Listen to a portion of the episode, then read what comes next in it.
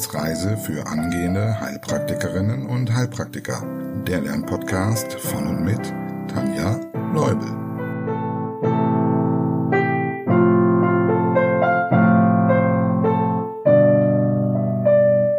Hallo und herzlich willkommen zu Folge Nummer 56.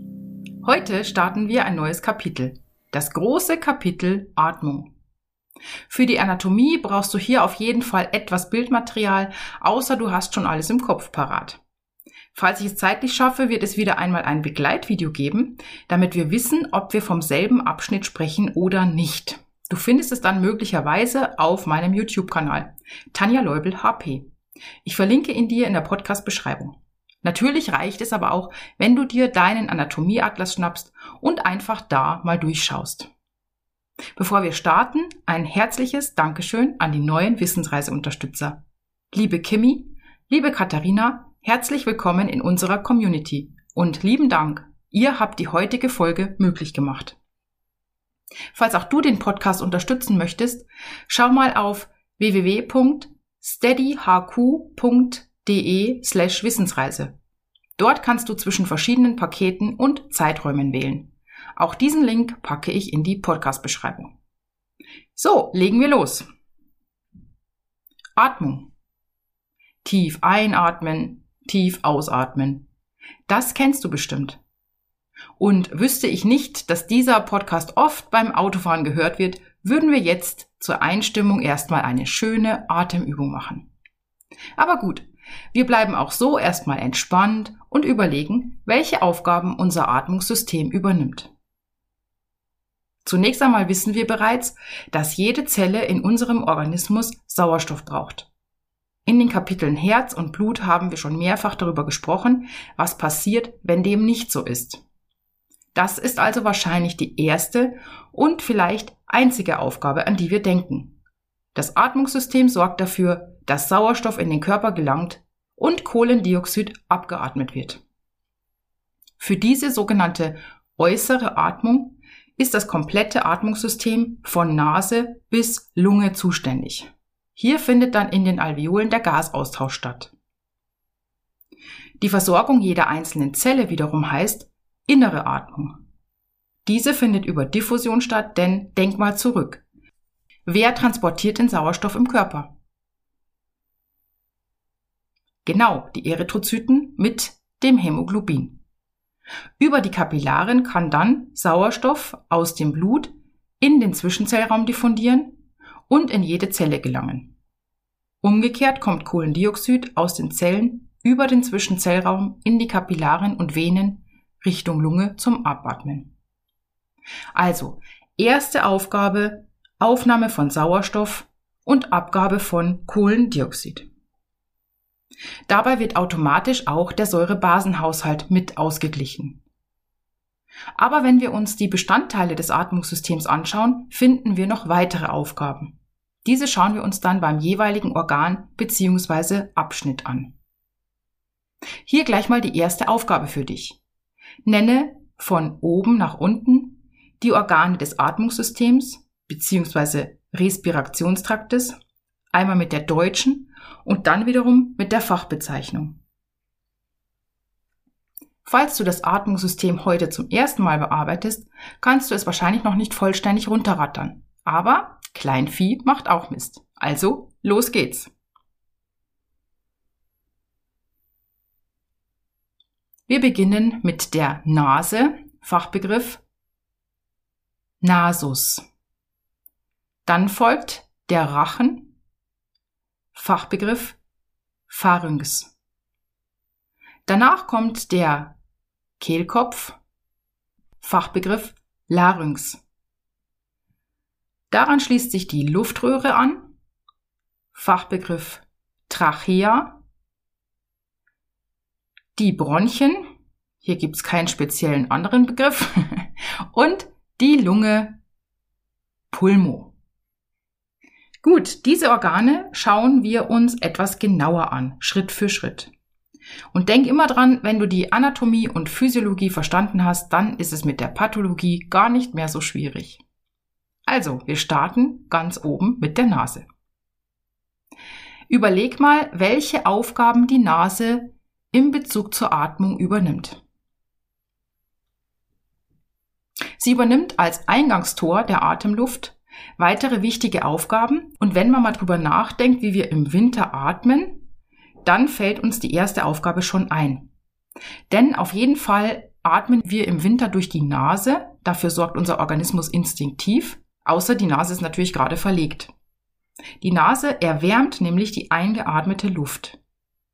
Außerdem filtert sie mit den feinen Härchen grobe, aber auch feinere Stoffe, die nicht in den weiteren Atmungstrakt gelangen sollen.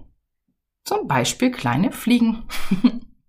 Und eine sehr wichtige Aufgabe, über den Geruch findet eine Bewertung statt. Also, kann ich überhaupt tief einatmen oder liegt etwas Unangenehmes in der Luft? Wie wichtig dieser urzeitliche Warnmechanismus ist, sehen wir anhand des Riechnervs. Falls du Neuro schon hattest, was ist das Besondere am Nervus olfactorius, dem ersten unserer Hirnnerven? Als einziger der affektiven Hirnnerven werden seine Informationen nicht zuerst vom Thalamus gefiltert. Alle anderen Sinneseindrücke durchlaufen die Überprüfung im Thalamus, ob die Information tatsächlich so wichtig ist, dass sie ans Großhirn weitergeleitet und somit bewusst werden soll. Nicht so beim Geruch. Er wird direkt wahrgenommen, ohne Umweg über den Thalamus. Zusammengefasst lässt sich also sagen, die Nase filtert, erwärmt, befeuchtet und bewertet die Atemluft. Außerdem ist sie beteiligt an der Sprachbildung. M wie Martha und N wie Nordpol sind Nasallaute und zusammen mit dem Luftraum der Nasennebenhöhlen und des Rachens bildet sie einen Resonanzraum. Das kennen wir alle. Denk mal drüber nach. Wenn du verschnupft bist, wie klingt dann deine Stimme? Komplett anders. Okay, schauen wir uns mal den Aufbau der Nase an. Vielleicht ist es am einfachsten, wenn wir uns ein kleines Luftpartikelchen vorstellen, dessen Weg wir nachvollziehen möchten, so ähnlich wie damals mit dem Blut und dem Taucher. Es wird zunächst in die äußere Nase eingesogen. Das ist der Teil, den wir alle sehen und über den es lustige Sprüche gibt. Die äußere Nase besteht vorne aus einem knorpeligen und einem knöchernen Anteil und wird durch die Nasenscheidewand, das sogenannte Septum, in einen linken und einen rechten Nasenflügel aufgeteilt. Durch einen dieser Flügel strömt unser Luftpartikelchen und gelangt so in die innere Nase. Sie besitzt auf jeder Seite drei Nasenmuscheln die nennt man Conchae nasale, unter denen jeweils ein Nasengang verläuft.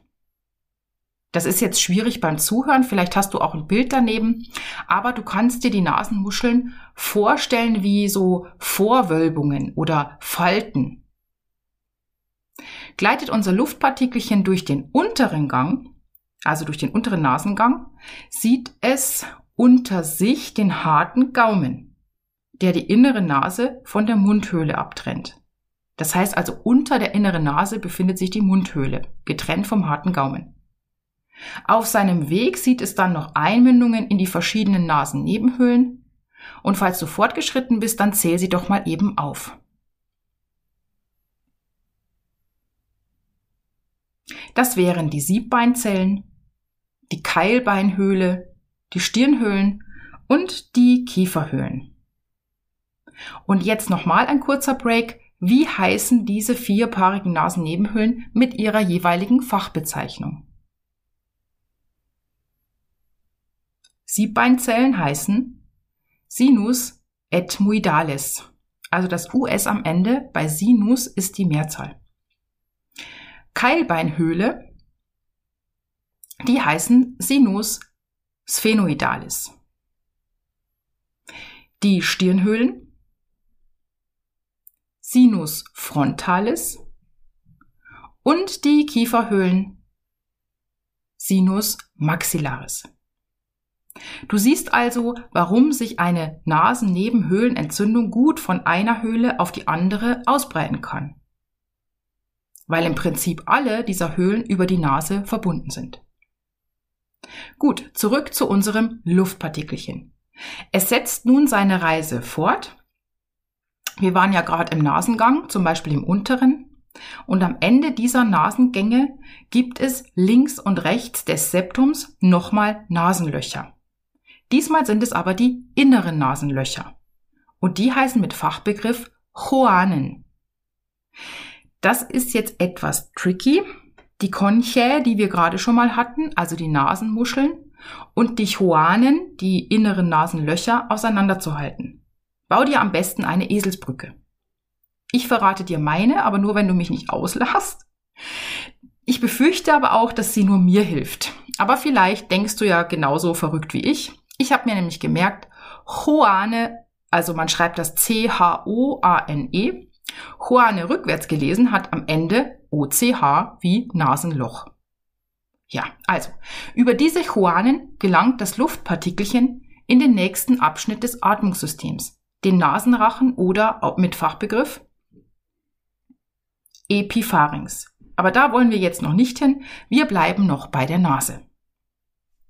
Denn jetzt haben wir den Aufbau hinter uns und jetzt schauen wir mal ein bisschen genauer hin, wie sieht denn das Gewebe aus? Wir sehen, dass die Nase, wenn wir genauer hinschauen, aus verschiedenen Gewebearten besteht. So bestehen manche Teile zum Beispiel aus Knorpel, haben wir ja vorhin auch schon mal gehört, der vordere Anteil, zum Beispiel Teile der Nasenflügel und auch der Scheidewand. Andere bestehen aus Knochen, zum Beispiel die Nasenmuscheln. Betrachtet man die äußeren Begrenzungen der Nase, gibt es ziemlich viele Knochen, die daran beteiligt sind. Und um diese Knochen zu lernen und eine Vorstellung von der Lage zu haben, eignet sich dann auch wieder am besten ein Atlas. Innen überzogen ist das ganze System von Schleimhaut. Und diese Schleimhaut, die ist jetzt besonders wichtig, weil die auch verschiedene Mechanismen der Pathologie dann letztlich erklärt. An der oberen Nasenmuschel und dem Nasendach und dem oberen Septum finden wir eine Besonderheit, nämlich die Riechschleimhaut. Sie heißt so, weil sie unsere Geruchssinneszellen beinhaltet. Na, weißt du aus der Neuro schon, wie besonders dieses System ist? Aufgrund des ständigen Einflusses von Reiz- und Giftstoffen, so vermutet man zumindest, haben diese Nervenzellen eine sehr kurze Lebensdauer von ungefähr ein bis zwei Monaten. Und wahrscheinlich deshalb sind es die einzigen Nervenzellen, die noch teilungsfähig sind. Ja, wenn du Neuro schon gemacht hast, dann weißt du, wir haben gelernt, die Gliazellen sind die, die teilungsfähig sind, die Nervenzellen sind nicht teilungsfähig. Bei den Riechzellen ist das anders. Außerdem liegen auch Fasern des Nervus trigeminus hier und diese Fasern reagieren auf verschiedene Duftstoffe, also ohne den Riechnerv, um stechende Gerüche wie Ammoniak oder Chlor auf jeden Fall schnell wahrzunehmen. Diese sogenannten Trigeminus-Reizstoffe lösen nämlich Schutzreflexe aus, wie zum Beispiel einen Niesreflex oder auch einen Würgereflex. Übrigens wird auch die Schärfe von Paprika, also das Capsaicin, hierüber wahrgenommen. Okay, die Geruchsinformationen ziehen dann über die Riechbahn zum sogenannten Riechkolben und von dort direkt zum Kortex, also zur Rinde, wie gerade schon angesprochen, nicht über den Thalamus. Der restliche Anteil der Schleimhaut ist von respiratorischem Flimmerepithel überzogen. Dieses kannst du dir jetzt schon mal gut zu Gemüte führen, denn das werden wir im gesamten Atemtrakt fast überall finden. Wichtige Bestandteile dieses respiratorischen Flimmerepithels sind natürlich die Becherzellen, denn die produzieren den Schleim. Außerdem, deshalb heißt es Flimmerepithel, haben wir hier so bewegliche wimpernartige Fortsätze, die heißen Kinozilien und die sorgen mit ihrem Schlag dafür, dass Staub und Sekrete in Richtung Rachen transportiert werden, um die Atemwege frei zu halten. Okay, so viel zur Anatomie. Und bevor wir jetzt mit dem Rachen weitermachen, habe ich irgendwie Lust, bei der Nase noch ein bisschen zu bleiben und die Pathologie zwischendurch mal anzuschauen. Was kann denn beim Thema Nase alles schief laufen? Hast du auch Lust dazu? okay, dir bleibt nichts anderes übrig. Wir beginnen nämlich mal recht weit vorne. Dort, wo die Haut in die Schleimhaut übergeht. Also am Eingang der äußeren Nase Denn hier liegt ein sehr gut durchbluteter Bereich, der ein sehr verzweigtes Venengeflecht besitzt. Und dieser Ort heißt Locus Kieselbachii. Kommt es zu Verletzungen dieses, haben wir unser berühmtes Nasenbluten. Wie lautet der Fachausdruck? Epistaxis. Natürlich kann Nasenbluten auch woanders seinen Ursprung nehmen, in fünf bis zehn Prozent der Fälle, aber hier kommt es eben öfter mal zu Verletzungen, zum Beispiel durch Finger, die hier nicht hingehören, oder durch zu starken Druck, bei Hypertonie oder Blutgerinnungsstörungen. Handelt es sich um eine leichte Blutung, kannst du direkt helfen. Was würdest du vorschlagen?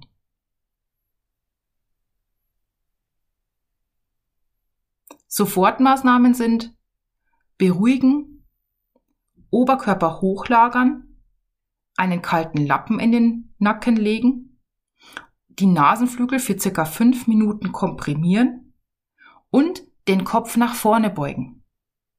Warum jetzt den Kopf nach vorne beugen?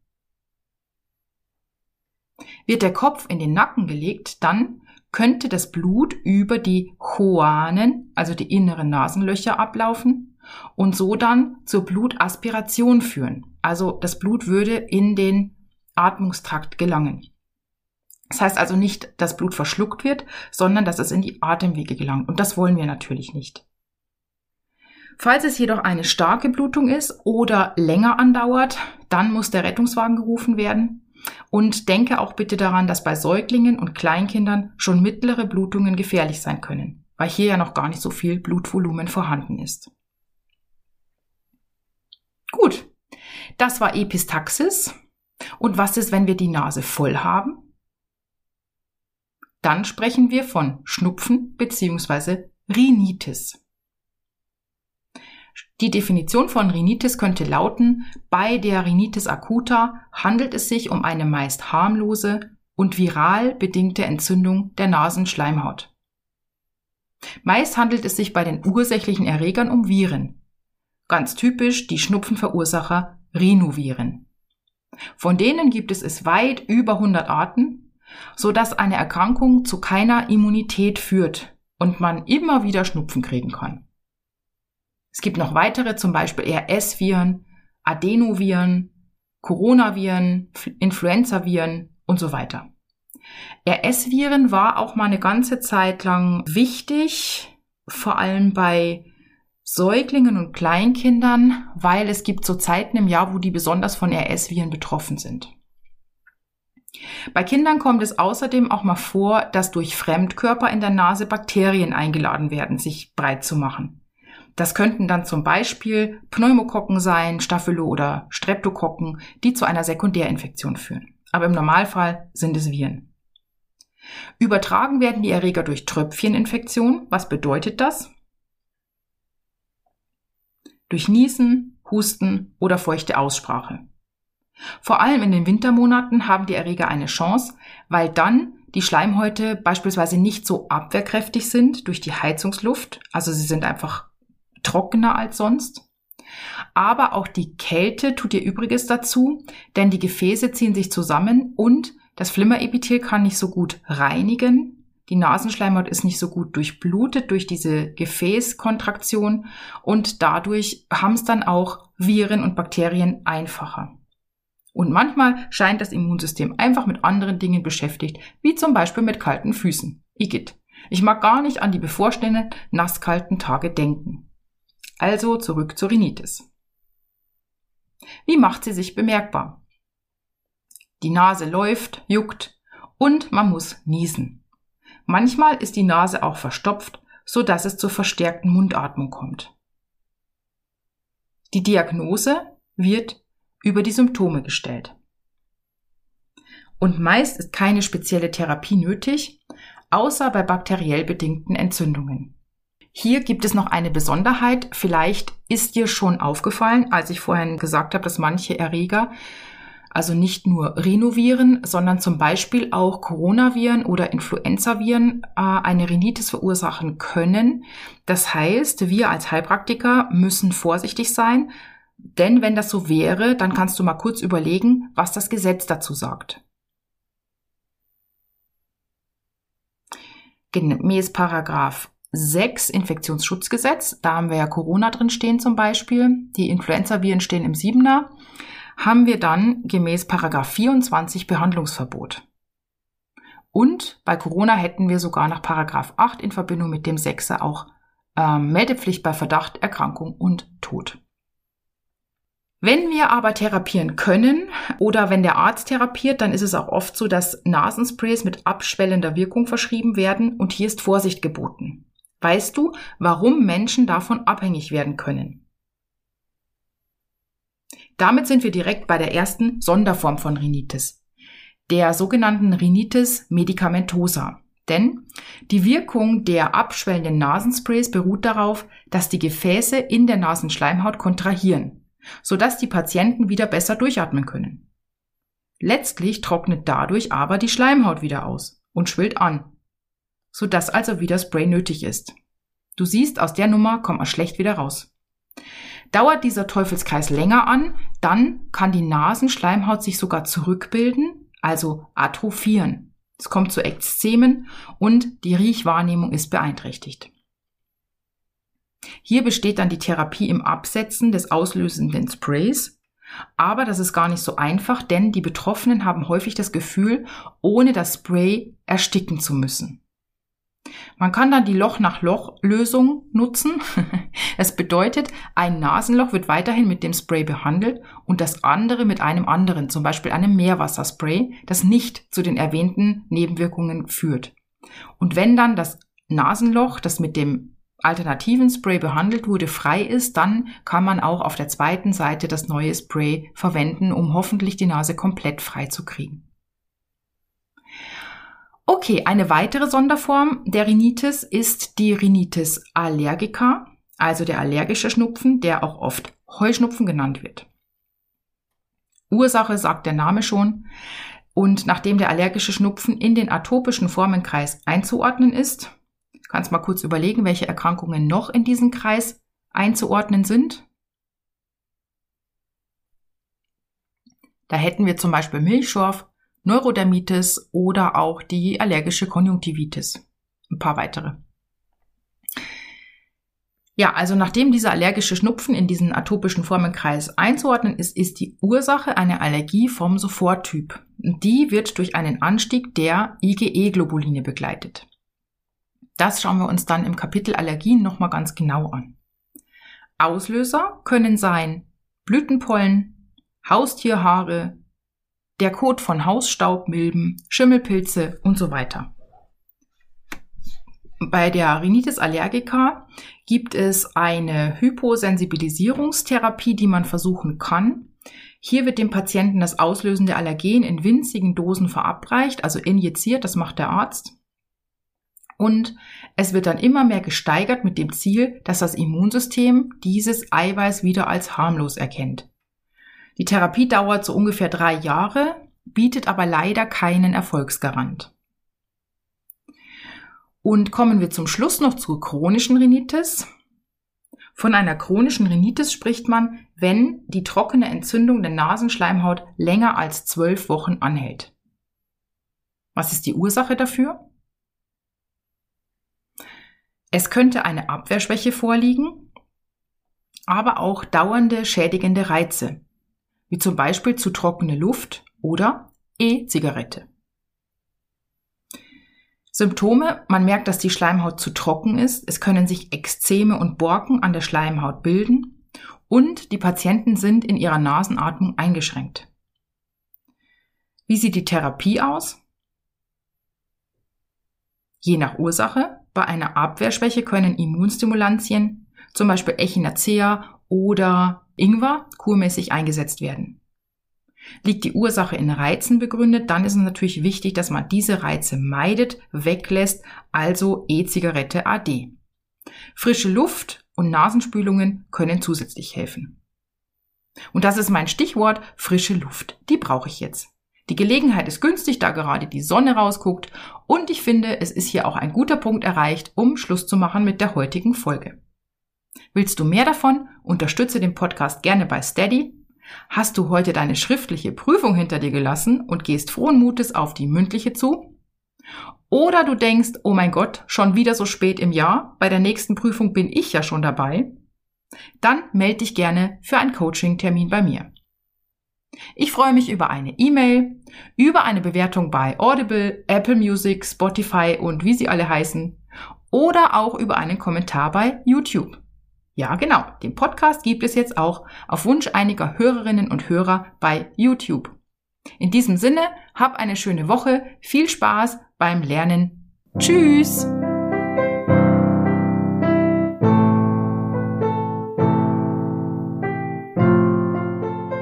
Das war eine Etappe auf der Wissensreise für angehende Heilpraktikerinnen und Heilpraktiker.